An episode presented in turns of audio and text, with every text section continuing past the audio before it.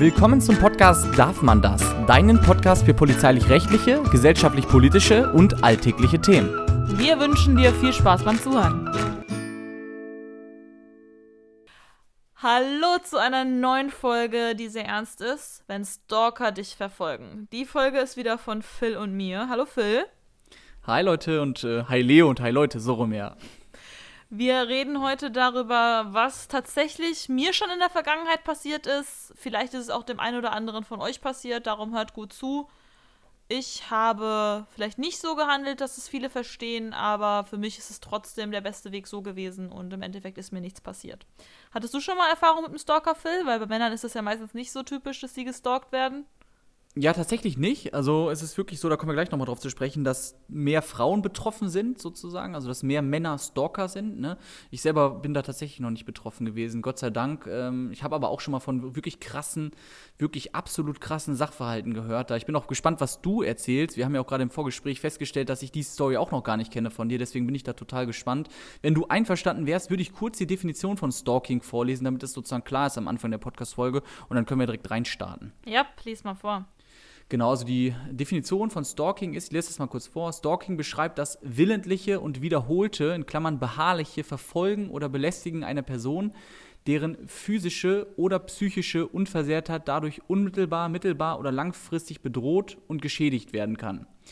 Das ist so die grobe Definition. Da gibt es auch tatsächlich ein, ähm, eine Straftat, also Nachstellung ist dann da, die dazugehörige Straftat, äh, Nachstellung Klammern Stalking. Das ist der Paragraph 238 im Strafgesetzbuch und den kann ich auch mal kurz vorlesen, damit wir jetzt so, ich sag mal, den theoretischen Teil abgehandelt haben.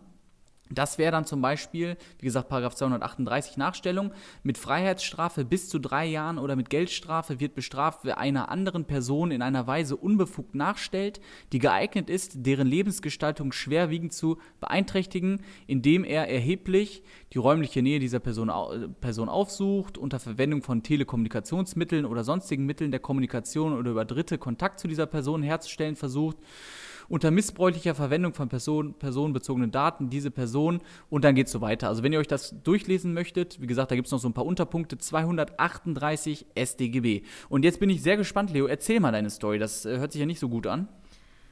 Ja, das ist jetzt schon ein bisschen her, aber ich würde sagen, es war erst wirklich zu Ende im Jahr 2020, also es ist noch relativ aktuell.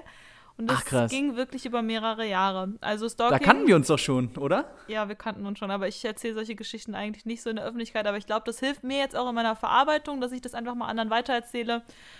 Und ja, von mir ein paar Kollegen wissen das, die hätten halt auch das angezeigt. Ich habe es zu der Zeit, ich habe es nie angezeigt. Also schon mal vorweg. Krass. Also das war ähm, also erstmal, was ja die meisten durch Stalken kennen, ist ja meistens dieses typische Klingeln, Anrufen, E-Mails, dass man traumatisiert wird, was du schon eben im Straftatbestand alles genannt wirst, genannt hattest und halt auch, dass es eine Verfolgung über längere Zeit ist. Meistens wird das Stalking-Opfer zufällig entdeckt und der Stalker ist dann irgendwie besessen von dieser Person. In Deutschland werden ca. 20.000 Menschen zurzeit gestalkt, habe ich über eine Statistik herausgefunden. Und ich war tatsächlich auch einer davon. Äh, man kann gegen den Stalker versuchen, eine einstweilige Verfügung zu bekommen, um den Abstand zu bekommen, aber man kann das halt auch so versuchen. Ich habe es so versucht und auch so geschafft. Aber ich habe auch einen sehr starken Charakter und stehe viel über solchen Dingen. Wenn man nicht so stark ist, würde ich euch nicht den Weg, den ich euch jetzt erzähle, empfehlen. Dann macht es wirklich über die Polizei. Wie gesagt, ich habe es nicht getan. Obwohl ich natürlich jetzt in meinem Beruf anderen Leuten empfehlen würde, mache es so. Bei mir war das so, es war tatsächlich erstmal ein Cyberstalker. Also man muss unterscheiden zwischen teilweise Ex-Freunde, die dich stalken oder zwischen Leuten aus dem Internet, die dich stalken. Ich hatte damals nicht so viele Abonnenten wie jetzt. Darum bin ich da auch so vorsichtig, was meine Abschnittsnummer angeht und andere Zahlen, weil ich einfach damit schlechte Erfahrungen gemacht habe. Und ich hatte einen normalen Instagram-Account und einen normalen Snapchat-Account. Auf meinem Insta-Account stand mein Snapchat-Name in der Biografie. Viele kennen sich ja ein bisschen aus. Phil ist ja jetzt nicht so der Insta-User, aber ja. der weiß ja, was die Bio ist und da stand halt mein Snapchat-Name drin. Hast du Snapchat? Ich habe Snapchat, aber ich benutze das kaum. Es ist nicht meine Plattform. Also ja. für die, die Snapchat jetzt nicht so gut kennen, ist eine App, mit der man sich Bilder austauschen kann, wo man halt auch eine Story posten kann. Früher gab es ja keine Insta-Story, als das bei mir da war.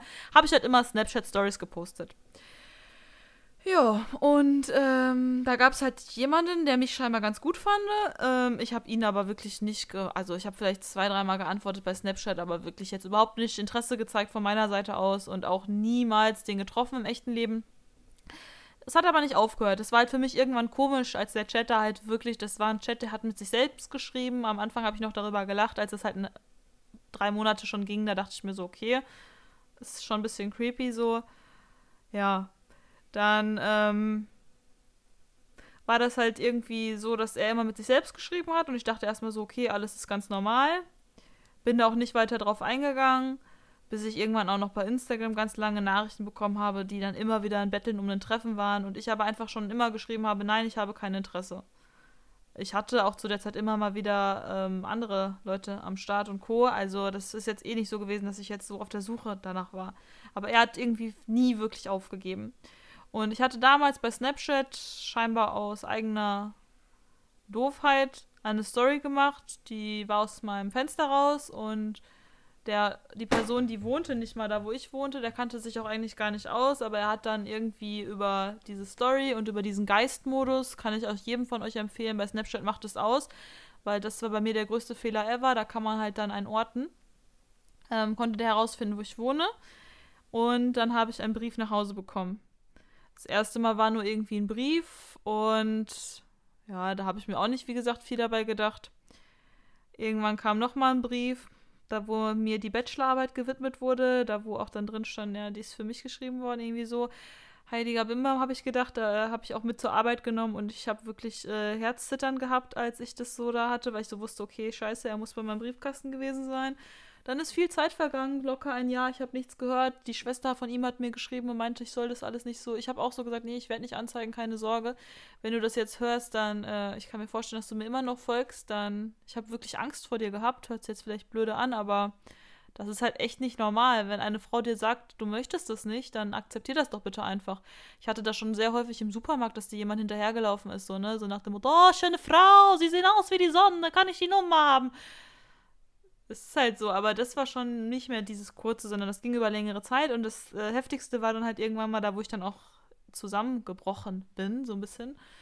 Ähm, ich bin vom Nachtdienst gekommen, morgens früh um sechs und dann stand vorne, oben, vor meiner Wohnungstür ein Karton. Und das war halt echt, das war die Krönung. Ich dachte, also ich wusste irgendwie direkt, dass es von dem ist, ich weiß auch nicht. Und da in dem Karton waren verschiedene Dinge. Ich habe damit, ähm, ja, was weiß, was war da drin? Da war irgendwie Sand drin. Da war ein langer Brief für mich drin, ein Bild, was er für mich gemalt hat. Ähm, an sich niedliche Sachen, wenn die Geschichte nicht so creepy wäre. So hört sich blöde an, aber wie gesagt, wenn man sagt, man möchte nicht, dann muss man das akzeptieren und dieses Gefühl, dass er da in meinem Hausflur stand, ich hatte erstmal Schnappatmung, habe ich auf den Boden gesetzt und äh, habe erstmal tief durchgeatmet und machte, oh mein Gott, hoffentlich ist er nicht mehr hier. Ich drehe mich überall um, höre im Hausflur und lausche so. Ich dachte wirklich, jetzt äh, geht's los. Also das war halt wirklich eine crazy Story.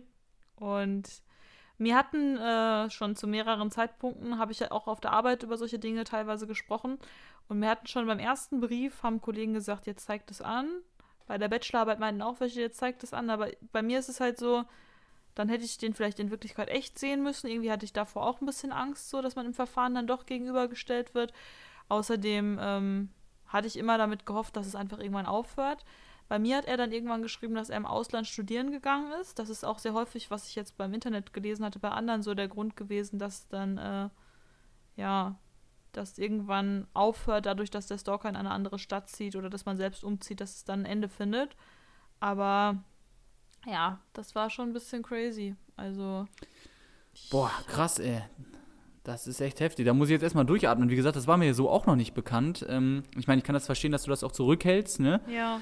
Äh, das ist ja wahr. Also, wie gesagt, krass. Also, bin ein bisschen schockiert jetzt gerade, weil genau, im Endeffekt Stalking ist offensichtlich ja auch tatsächlich ein Problem, was wirklich, wirklich besonders viele Frauen betrifft. Ne? Ähm, als Mann hat man da kaum Berührungspunkte mit und man fragt sich halt auch immer, was ist mit dem Menschen los? So, du sagst ja auch, der hat eine Bachelorarbeit geschrieben, das heißt, der stammt ja auch nicht äh, aus einem, einem, einem ungebildeten Milieu, sage ich jetzt mal. Ich gehe mal davon aus, dass das ein ganz normaler Typ ist, vielleicht sogar mit, mit überdurchschnittlicher Intelligenz. Und dann würde man mal meinen, dass die irgendwie verstehen, dass eine Frau sowas nicht will. Ne? Und ähm, so, wie gesagt, ich habe mich jetzt nicht intensiv mit dem Thema beschäftigt, aber es ist ja auch krankhaft. Es wird ja krankhaft auch bei den, bei den meistens bei den Männern, dass die einfach ähm, auch ihre Fehler gar nicht mehr sehen, sozusagen, ne? und, und ihr Verhalten gar nicht reflektieren, sondern einfach nur noch stalken an der Stelle, oder? Also ich denke auch, er selbst hat es, glaube ich, gar nicht so schlimm eingesehen, wie das im Endeffekt dann für mich so war. Seine Schwester hat schon immer versucht, also die hatte mich halt auch bei Instagram angeschrieben, glaube ich, da ein bisschen zu reden, aber das hat halt, glaube ich, nicht so viel geholfen.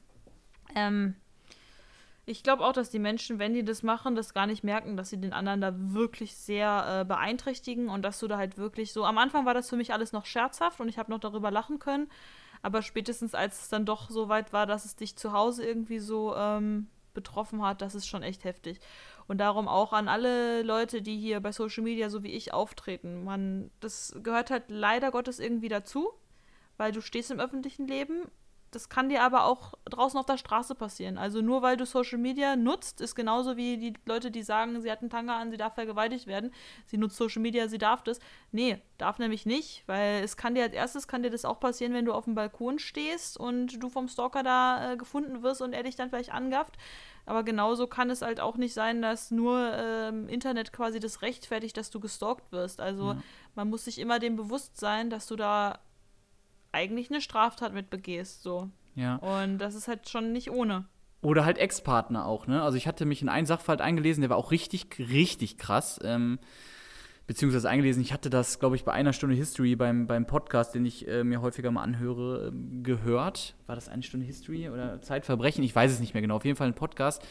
Da war es tatsächlich, glaube ich, so eine Art Ex-Partnerschaft oder so eine Affäre, die dann komplett ausgerastet ist und aber auch wirklich mit super kranken Sachen, also mit absolut kranken Sachen, dass dann die sogar das Haustier der Betroffenen umgebracht hat, äh, der, der Typ und so. Also richtig, richtig richtig krank an der Stelle. Jetzt hast du ja selber gesagt, Leo, das ist ja offensichtlich ein Problem, was, ich sag mal, vielleicht nicht alltäglich ist, aber regelmäßig auftritt, gerade bei Frauen, unabhängig davon, ob die jetzt bei Social Media aktiv sind, so wie du oder eben auch nicht, ne? Und du sagst ja selber, du würdest anderen Frauen raten, anders zu handeln. Wie, wie sind denn die Möglichkeiten da? Du hast dich ja äh, logischerweise intensiv damit beschäftigt und natürlich weiß auch Bescheid durch deinen Beruf ne, als Polizistin. Wie kann man sich denn zur Wehr setzen? Also ihr könnt euch zur Wehr setzen, indem ihr erstmal die Anzeige erstattet und der andere dann natürlich eine Stellungnahme dazu abgeben muss. Der wird wahrscheinlich auch vernommen. Und sowas kann auch vor Gericht landen. Der Mensch, der kann dann eine einstweilige Verfügung bekommen, dass er nicht mehr in deine Nähe gehen kann. Und wenn er dann in deine Nähe geht, ist es ein Verstoß gegen Gewaltschutzgesetz, da kann er dann von der Polizei vom Ort verwiesen werden. Beziehungsweise sogar in der Gefangenensammelstelle eingesperrt werden, wenn er sich da so lange nicht dran hält. Trotzdem ähm, muss man immer für sich selbst abwägen, ob man den Weg halt so gehen möchte oder halt nicht. Das kann nur deine eigene Person entscheiden. Das sollte auch kein anderer für dich entscheiden, sondern du musst im Endeffekt das Verfahren dann so wollen. Das Problem ist, dass Stalker natürlich wahrscheinlich schon eine Persönlichkeitsstörung haben und vielleicht wäre denen auch einfach am meisten geholfen, wenn sie so psychologische Hilfe bekommen würden oder man da vielleicht einfach doch mal so unter vier Augen drüber redet. Ich wollte dem jetzt nie ins Gesicht blicken. Ich hoffe auch, dass ich es niemals tun muss. Ähm, aber das ist halt schon komisch, ne? Wenn andere Menschen dich auf eine krankhafte Art versuchen, zu einer Liebesbeziehung Absolut. zu überreden, weil keiner möchte doch sowas. Oder halt jetzt wie beim Ex dann, dass man sich da irgendwie rächt. Weil ich würde zum Beispiel sagen, dass Frauen auch kranke Stalkerinnen werden können, wenn die sich irgendwie rächen wollen. Also es glaube ich schon, dass es andersrum auch geht, aber auf eine andere Art und Weise. Ja. Diese Geschenke, was er zum Beispiel mir da gemacht hat, das ähm, kann ich euch nur empfehlen. Irgendwie schmeißt es weg. So, vernichtet es aus den Augen, aus dem Sinn oder schickt es zurück an die Adresse, wo ihr es her habt. Ähm, das ist natürlich irgendwie nicht wirklich ein Geschenk, sondern eigentlich ist es eine Drohung, weil du weißt ja, dass du dadurch beobachtet wurdest, weil sonst könnte er es dir nicht nach Hause schicken und das ist ja schon psychologischer Terrorismus, der damit gemacht wird.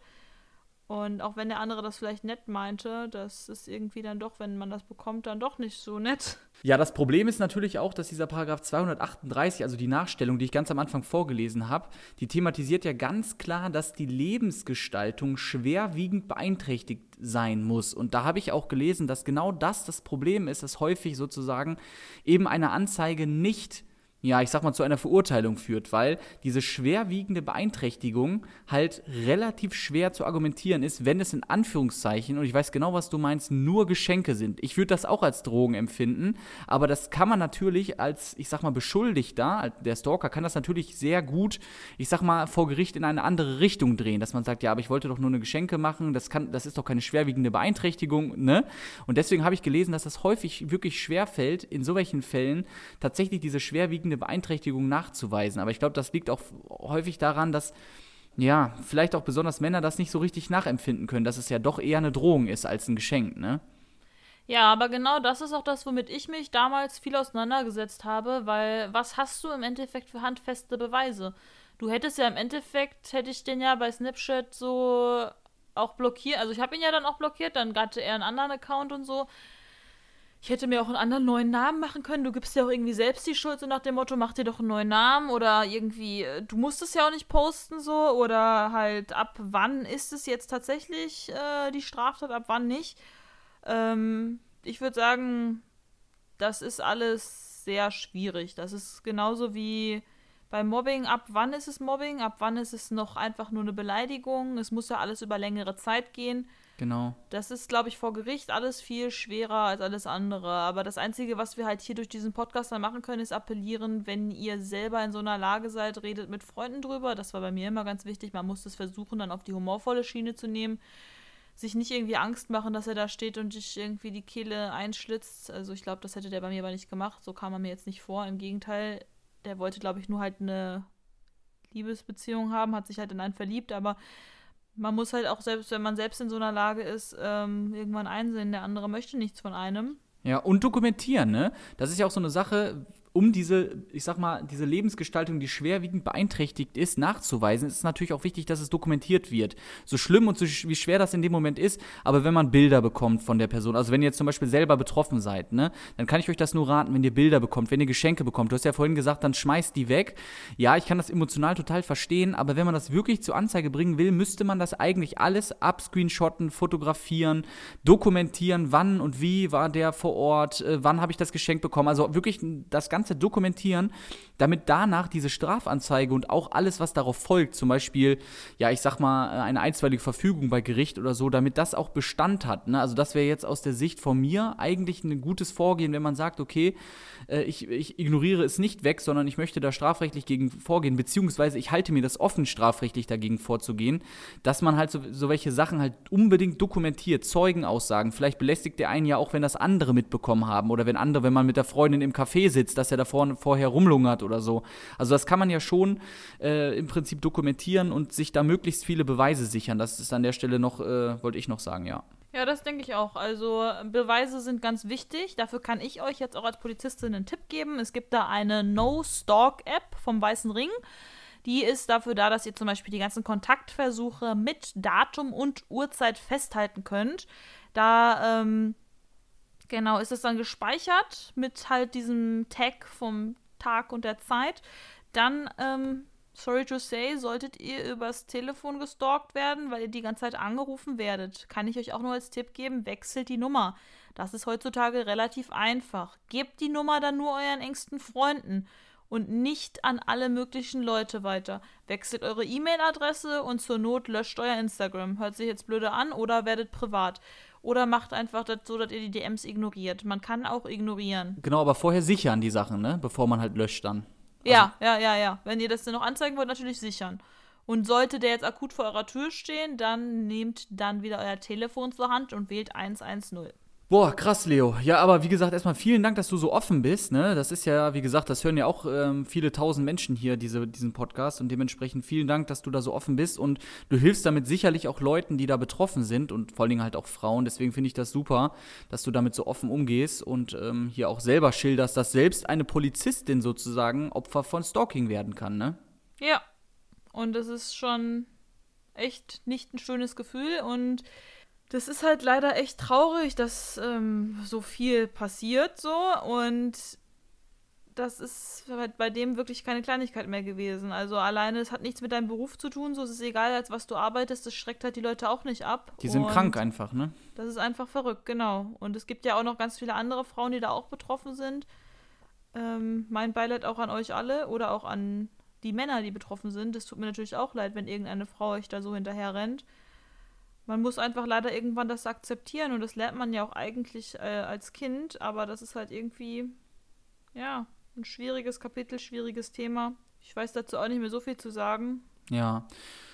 Ich auch nicht. Also wie gesagt, im Endeffekt sind wir, sind wir durch. Wie gesagt, danke, dass du da so, so offen warst. Es gibt Möglichkeiten, sich dagegen zu wehren. Es ist nicht ganz so einfach. Ich denke, wir haben soweit alles dargestellt. Und dann würde ich auch sagen, wenn ihr selber betroffen seid oder auch zum Beispiel Freundinnen oder Freunde habt, die betroffen sind, ne, äh, dann äh, wisst ihr im Prinzip, was man zumindest machen kann, was man machen sollte. Auch hier der Tipp, wie du schon gesagt hast, der Weiße Ring, ne, ist eine Opferschutzvereinigung sozusagen. Da kann man sich auch immer dran wenden. Die sind da wirklich Fachleute, ähm, die euch beraten können. Das heißt auch immer professionelle Hilfe suchen, neben der Polizei und neben Gerichten vielleicht auch so welche Fachleute konsultieren. Und dann würde ich sagen, sind wir mit dem ernsten Thema heute durch, oder Leo? Yes. Denkt immer wieder ans Positive, haltet euch vor Augen, es wird wieder bessere Zeiten geben. Macht euch frei von solchen Dingen und denkt über schöne Sachen nach. Helft euren Freundinnen und Freunden, wenn die in der Not sind. Seid für eure Freundinnen und Freunde und Co. immer da. Habt ein offenes Auge und Ohr, wenn es dir mal schlecht geht. Hört in die rein und damit noch einen schönen Tag. Bis dann. Tschö. Das war's dann schon mit der Folge. Wir hoffen, ihr hattet viel Spaß beim Zuhören. Und schaut doch gerne mal vorbei bei darfmandas.com. Dort findet ihr unter anderem unsere anderen Social Media Kanäle wie TikTok oder Insta. Bis zur nächsten Folge. Wir freuen uns.